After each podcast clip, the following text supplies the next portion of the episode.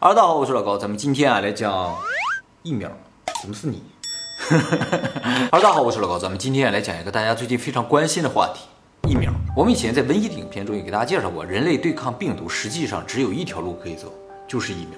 那么目前为了对抗这一次的疫情呢，很多国家都研究出了各种各样的疫苗，但这疫苗种类稍微有点不一样。我想大部分人应该是不了解它们区别的，所以呢，今天专门做一个影片给大家讲解一下。当然，我们今天这个影片呢，并不是向大家推荐任何一款疫苗，只是希望呢，大家通过这个影片能够了解一下人体免疫的系统是怎么工作的，疫苗是怎么工作的，以消解一些不必要的紧张和误会啊。首先，我们先说一下免疫系统啊，免疫系统是大部分生物都具备的一套防卫系统，它能够抵抗外部的入侵，抵抗疾病的感染。当然，免疫系统呢，也不是。什么都管了，像有一些简单的化学毒素呢，就不由免疫系统来处理，由肝脏来处理。只有复杂的、有难度的这种入侵呢，才由免疫系统来处理。比如说生物入侵，或者来自于生物的毒，蜂毒啊、蛇毒啊，这些由免疫系统来处理。它们都是高分子毒素，非常复杂的啊。人啊，从头到脚总共有六十兆个细胞，免疫系统能够覆盖全部，保护他们所有人。所以他的工作是很繁忙的。人体的免疫系统最核心、最主要的有两个部分，一个叫做先天免疫系统，一个叫做后天免疫系统。先天免疫系统就是一套非常基础的免疫系统。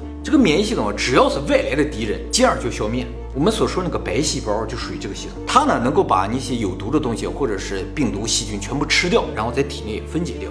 它不管敌人是谁，只要是外来的入侵者，它就给它吃掉。也正因为如此，这套免疫系统最大的弱点就是它无脑。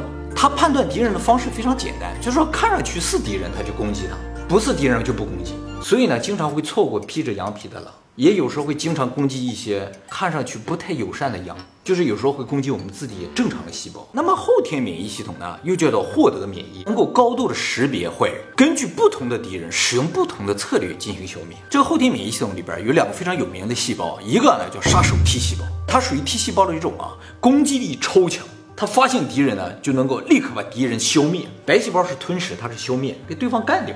而 B 细胞呢，没有攻击力啊，它并不消灭病原体，它是根据病原体的一些特征啊来生成抗体，然后把这个抗体啊插到这个病原体身上，病原体就不能够再作祟了，对人体就无害了。它能够封印它的这种有毒性。这两种细胞就是完全对于病毒的策略不一样，一个是消灭，一个是封印。最神奇的是啊，这两种细胞都有学习能力。当他们第一次遇到敌人的时候呢，他们就开始分析说这个敌人有什么弱点啊，找到了之后把对方干掉。而且这两种细胞还都有记忆力，就是他们遇到过一次的敌人，下次遇到的时候，就直接掏出相应的武器将对方消灭，或者是将对方封印，就见过一次就记住了，比我们厉害。还有一个特点呢，就是这两个细胞都是有组织的，白细胞是单体作战，就每一个白细胞都在外边，看着就吃掉，看着吃掉。他们不是，他们是一个组织，有分工合作的，有的呢是负责去干掉病原体的，有的呢是负责记住病原体的特征的。一个细胞干不了两份差事，对，他们的特点是不一样的。就是 T 细胞有三种，哎，B 细胞有好多种，他们的工作是不一样的，然后分工合作去消灭对方。有负责分析的，有负责控制的，说出去把这帮人一睡把它干掉了，停，这帮人就停了。而且哈，负责记忆的，就是把这些病原体的特征记住了，这个细胞特别长寿，都一样，但是呢，他就特别长寿，他就只负责记，记住了之后，下次遇到的时候，他就负责发指令说，啊，这个我们见到过，消灭它。多久呀？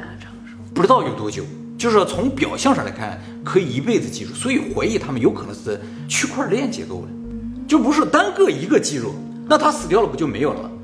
事实上他们是区块链，大家都共同记住，死了一部分也没关系。就是人类社会里并不存在这种结构，如果存在的话，相当厉害。就是说人类里边如果有几个长老，这几个长老寿命就特别的长，他们就是人类的知识库，你有什么不懂都可以问他们，这样的话人类进步速度就会很快。其实我们需要这样一种结构。有几个圣人，这几个圣人就天天搁这坐着，他们不干什么，完了就负责积累知识，几百年、几千年他们都活着，那人类这个知识积攒速度就特别快啊？对对对，数据库其实就是担当了人类知识的这个长老这么一个角色。那我这么来解释的话，大家会觉得后天免疫系统特别的强大，对不对？但是也有后天免疫系统处理不了的情况。哎，就是这个病毒特别强大，封印不住，这个时候就只能靠先天免疫系统。白细胞什么都不管，我不考虑怎么封印你，我就给你干掉就完了。哎，所以这两个系统都是必须的，就是有简单粗暴的，也有细致入微的，都有才行。但即使是这样，还是仍然不够。有一些病毒用后天也干不掉，先天也干不掉。比如说著名的艾滋病病毒，还有癌细胞，就是这种类型。免疫系统不仅干不掉它们，它们还会感染免疫系统。让他们这些有毒的细胞啊，随着淋巴系统循环全身，然后全身都感染。非常的可怕，属于人类的天敌。那刚出生的婴儿就没有后天免疫系统？哎，没错啊，刚出生的婴儿后天免疫系统是比较弱的，所以很容易生病。但是呢，其实他在母体接受了一部分母体的后天免疫系统的成分，还有就是喝母乳的时候，其实接受了一部分这个后天免疫，所以还可以吧，只是比一般人要弱。大部分还是靠他自己后天成长的过程中，一点点、一点点储存起来的。所以通过这个免疫系统，大家能看出人体啊是个非常高级的机器，一定是设计出来的。它自然生成的可能性真的很小。好，接下来我们说一下今天的重点疫苗啊。疫苗这种预防疾病的方法，最早呢是在一七九六年的时候，由英国著名医生，也是英国皇家学会的院士爱德华·詹纳提出来的。他呢制造了世界上第一支疫苗，就是天花病毒疫苗。天花病毒我们以前讲过，它是人类唯一战胜的一种病毒，现在已经没有了。那么我们既然成功战胜了天花病毒，有没有可能像天花病毒一样战胜这一次的病毒呢？其实是没有可能。因为天花病毒啊有一个弱点，这个弱点其他病毒没有，就是天花病毒没有自然宿主。没有自然宿主呢，就意味着它不会传染给动物，它只在人内部传染。所以大部分人，比如注射了天花疫苗的话，就形成集团免疫了，就把它消灭了。而目前已知，咱们这一次的病毒呢，不仅传染人，还传染类人猿，传染蝙蝠、貂、猫啊、狗啊这些东西。传染狗吗？狗可以携带这种病毒，虽然不发症。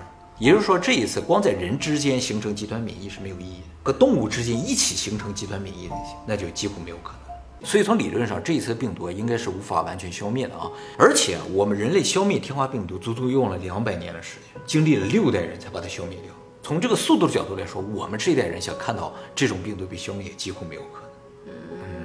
嗯，那我们再也过不了以前那种正常的日子了。所以就需要疫苗嘛。想不接种疫苗而永远不得，几乎是没有可能。像流感一样。对对对，但是啊，流感戴口罩就能封住吗？这个戴口罩封不住。可是有的人就永远都不得流感呀。啊，有可能，这有个体差。有的人得了新冠，他也没有症状。就像现在打疫苗，有些人有副作用，有些人没有什么严重副作用，这也是个体差。一个最简单的比较就是，像日本这边啊，以前每年感染流感的人数啊是一千三百万左右。日本人口大概一点二亿、一点三亿这样的话，也就是十个人就有一个人会得流感。但是去年呢，由于大家都戴口罩呢，只有一点四万人得了流感，相当于流感的感染量降低了一千倍。而就在这种情况之下，新冠病毒呢却感染了八十多万人。如果按照这个量级进行比较的话，不戴口罩，日本将感染八亿人，而日本只有一点二亿人，就是几乎所有人一定会感染。它的传染性就是这么强啊！还有个非常可怕的地方，就是这次的病毒致死率非常的高了，达到了百分之二。百分之二听上去不高，比那狂犬病的百分之百听上去低很多。但是百分之二如果传染面积非常大的话，这个人数也是非常惊人的。就算不死的话，治好了，还有百分之十的人会有后遗症，就是常年会有这种咳嗽、疲倦的感觉。所以不得是王道，但是想不中的话，就得不接触人，不接触类人猿，不接触貂、蝙蝠、猫、狗，都不能接触才行。但这个。感觉很难，所以一定要打疫苗啊！好，那么接下来我们来说一下疫苗的原理啊。疫苗其实就是一种减弱了毒性或者去除了毒性的病毒，它和造成我们生病的病毒长得是一样，但是没有毒性。把疫苗打入我们体内之后啊，我们身体的免疫系统就开始识别它、分析它，因为它没有毒性嘛，所以我们不会发症。分析的过程呢，就产生抗体。下次真的病毒来的时候，我们就可以立刻掏出武器，把它消灭掉或者把它封印住。那么很多人打了疫苗之后呢，会出现胳膊疼啊。发烧啊、疲倦啊这些症状，这些症状其实并不是由于病毒引发的，实质上是产生抗体时候正常的反应。在这个过程中呢，你的免疫系统呢就产生抗体，并且记住这个家伙。简单来说，就是拿一些假病毒或者是长得像的病毒来练手，身体适应了之后，真的病毒来我们就可以消灭它。演习，演习，没错。好，那么疫苗其实有很多的种类啊，减毒活疫苗啊，灭活疫苗啊，病毒载体疫苗，重组蛋白疫苗。还有现在最新出来的叫 mRNA 疫苗，这些疫苗名字不一样，原理也不一样，但是根本的思想是一样的，都是在身体里产生一些模仿病毒的东西，然后让身体产生抗体。我简单给大家解释一下这些疫苗有什么区别啊？比如说灭活疫苗，灭活疫苗就是死掉的病毒打到身体里，这个病毒已经死掉了，所以它是不会复制，它也不会产生各种疾病，但是它因为和病毒长得一样嘛，所以免疫系统马上就开始记住它的样子了，开始学习了。只记住样子，它知道怎么消灭它吗？啊，记住样子就行了。他们不用那个 B 细胞，那个 B 细胞就是看样子，它看样子就分析出它有什么缺陷，然后就产生抗体了。那它活着进来的时候，它分析不出来吗？花时间，你必须让它进来的时候有一定的时间，你这个时间还不产生各种激烈的反应的时候就学会。它学会是要花时间。那么这种灭活疫苗的好处呢，就是因为它里边东西已经死掉了嘛，所以呢是可以在常温下保存的。还有个好处呢，就是灭活疫苗历史非常悠久，这个技术非常成熟，产生未知风险的可能性比较小。那我们比较常见的灭活疫苗有哪些呢？比如说流感疫苗、甲肝疫苗、乙肝疫苗，还有狂犬病疫苗。但是这种疫苗呢，也有它的弱点啊，就是因为这个病毒已经死掉了，所以它进到人体之后啊，它不会复制嘛，量就比较少，所以学习的样本就比较少，还没等学会呢，就被白细胞吃掉了。哦，有这个可能。对，所以这个疫苗通常打一针是没有用的，要打很多针很多针。啊，通常两到三针，然后再过一年再补一针，就基本上没有问题了。让他不断的学习，不断的学习才行。大家可能不知道，流感疫苗是每年都要打的。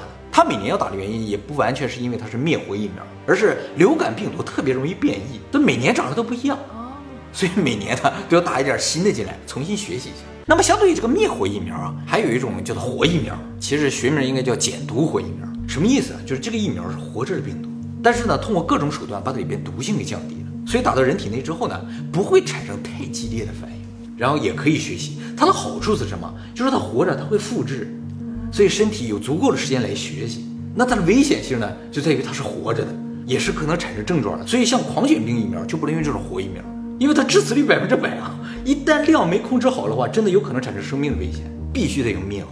所以灭活疫苗是用敌人的尸体来练手，而活疫苗呢是用比较弱的敌人来练手，还是用活着的敌人练手，可能练习效果更好一点。但是风险也比较大，它再弱，它有可能攻击你嘛，是吧？我们常见的活疫苗有三腺炎疫苗、水痘疫苗、麻疹疫苗。那么病毒载体疫苗呢，就是用一些对人体无害的病毒，就有些病毒对人体确实没有害处嘛，把这个病毒掏空了之后，把这一次的病毒的一些抗原呢放在里边，输送到人体内，因为它对人体无害嘛，所以我们也不会发症。但是它这个抗原进去了，然后免疫系统就会根据这个抗原产生抗体，哎，也是很高级的。好，接下来我们说一下 mRNA 疫苗啊，这个疫苗呢是从来就没出现过的疫苗，第一次使用了新技术。要解释这个疫苗的原理，我们来先说一下病毒是如何感染到我们体内的。病毒啊，就是一个 RNA 加上一个壳组成的这么一个简单的结构啊。它进入我们人体之后呢，它通过壳外边这个皇冠呢，就进到人体细胞里面去了。那么人体细胞里边有一个部门是专门用来复制 DNA 或者 RNA 的，所以他看到病毒这个 RNA 啊，他以为这是细胞自己的一个遗传基因。就开始拼命复制它，就像让细胞分裂一样的道理。结果病毒就给繁衍。当这些病毒把这个细胞里所有养分都用完了，自己复制嘛，各种用养分用完了，它们就从这个细胞里钻出来，侵入到下个细胞里，一点点破坏我们人体。那么这个 mRNA 啊，就是病毒里边这个 RNA 的它的存信息的部分，叫做 mRNA 信使 RNA。当然里边这个 RNA 信息也不是完全病毒的 RNA 信息。因为全是病毒 RNA 信息打到人体内，它就生成病毒了嘛。把有害的部分全部去掉，只保留了病毒的冠状触手的部分的遗传信息。打到人体之后呢，细胞里边那个专门复制 RNA 的部分呢，就开始工作了，大量生产这种冠状触手。然后人体的免疫系统呢，看到哎，体内怎么这么多冠状触手，就该生成相应的抗体。当真的冠状病毒进来的时候，它就针对这些触手实施抗体的话，哎，就把它封住了。哎，只要封住这些触手，它就被封住了。不懂不懂啊。因为。你不是说记住它的样子？根本就没有样子呀！难道就是听那段假病毒的描述吗？原来如此，记住样子啊，他不需要记住你完全长什么样子，他只要见到你的鼻子，他就知道你是谁。记错了怎么办？绝对不会记错，看到你一只眼，他就知道你是谁。所以，我们只要在体内生成无数个这病毒的一只眼，它就能生成抗体。一个部分，一个部分就可以。可是他如果直接联系就更好了，怎么直接？我就可以告诉他呀。对，最近会有现在这个 这样的病毒。我跟你讲，现在这个 mRNA 疫苗就是这种类型，就是告诉他一段信息，告诉这个病毒长什么样，然后人体内部形合成一个，造出来一个，给这个免疫系统看看它长这样。那么这个 mRNA 疫苗它的好处呢，就是它没有毒性，压根儿它连病毒的一个角都没有，它打进去是一段信息，而这个触手呢，也是在人体内部生成。它还有一个优点，就是特别容易生产。像灭活疫苗，你就要真的使用病毒，采集来这些病毒，把它弄死，然后打到人体。你要生产很多量的话，就需要很多病毒。但是这个 mRNA 啊，它是一段信息，是一段核酸，可以使用生物打印机打印出来。生物哎，现在有最先进的生物打印机啊，你把一段核端信息放在这儿，就像那个真的纸打印机啊，嗖嗖嗖嗖，就这么个速度开始出，可以大量快速生，正适合现在这种大范围传播的时候，如果能大量生产就很好嘛。所以它有这个好处。那活病毒也可以在实验室大量的繁殖复制啊。对，但是它终究是个生物嘛，所以你要把它复制出来，又把它干掉，然后再打到人体内。它不需要，真的就打印，嗖嗖嗖嗖，啊，所以非常先进高级。当然，这种疫苗的缺点也是非常明显的，最大的缺点呢就是它没有先例啊，会产生怎样的长期副作用啊？目前还不知道，这个呢是需要随着时间的推移啊，一点一点的验证。那么不是说它有什么长期副作用不知道，它就非常危险。从理论上来说，它和其他疫苗没有太大的区别，只是制作的工艺非常的先进。而且这种疫苗使用这个 RNA 信息的这个分子组成啊，是完全公开在网上的，大家是可以查到的，相当于一种开源的疫苗，哎，就像开源的系统程序一样。这种开源的东西，因为全世界人都看到嘛，所以理论上就更安全一些。但是我们也不需要那么先进的东西啊。嗯，就像多少年前，人家告诉你把你所有的钱纸币都给你换成一段电子货币。对对对对，你要换吗？大家似乎有点紧张，对不对？其实一开始也没打算用这种疫苗，这个疫苗是二零零三年 SARS 之后研制出来的，就几乎专门针对 SARS。当时研究出来这种最新的技术啊，也没想用来着。就是这种疫苗技术啊，在经过临床的十年、二十年的验证之后呢，也许就能用上了。结果呢，没到二十年，这次的这个病毒来了，于是呢就紧急的把它通过了。就是事实应该再多检验几年来着，但是呢等不及了。为什么用 mRNA 不用 RNA 呢？是因为啊，mRNA 相当于一种速溶的 RNA，它是专门用来传递信息的。它进到人体之后，时间不长，它就自己溶解掉了。啊，所以要用 mRNA。要用 RNA 的话，它有一直残留的可能性嘛？用 mRNA 的话，它自己就断裂了，它特别不稳定。那么也正由于它这种不稳定性嘛，所以啊，它特别难以保存，需要在零下七十度以下保存，而且最多也只能保存半年。它这个需要在零下七十度以下保存呢，并不是说它完全不能在常温下保存，它在常温下能保存五天，所以常温打到体内是没什么问题的。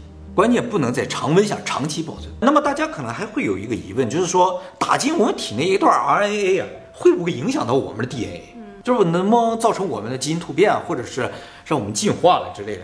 其实理论上是没有可能的，因为在分子生物学上有一个非常有名的法则，叫中心法则。这个中心法则大概的意思就是说，DNA 啊可以变成 RNA，但是 RNA 啊想要影响 DNA 几乎是没有可能的。我目前确切的已知唯一一个不符合中心法则的例子呢，就是我们以前在尼安德塔人的影片里介绍过的库鲁病，它是蛋白质自己复制。这个就不符合中心法则，没有见过这种复制吗？所以理论上 RNA 是不会直接影响到我们的 DNA。那么总结一下，就是这个世界上并不存在百分之百安全的一种疫苗了。我们活着本身它就不是百分之百安全的，毕竟啊，这个疫苗第一批都是给医生打的，所以医生肯接受这些疫苗的话，大家也没有必要过多的紧张。于是最后的问题呢，就是大家选择哪一种疫苗的问题。你要是追求潮流的，你可以使用这 mRNA；你如果追求古老技法，你可以使用灭活，都可以，对不对？你想要什么样都有。你像手表一样，你现在现代技术，你就苹果手表就很好。你喜欢古老技法，就是瑞士手表嘛，都可以看时间。你要是不追求手表的话，对，你可以看日同。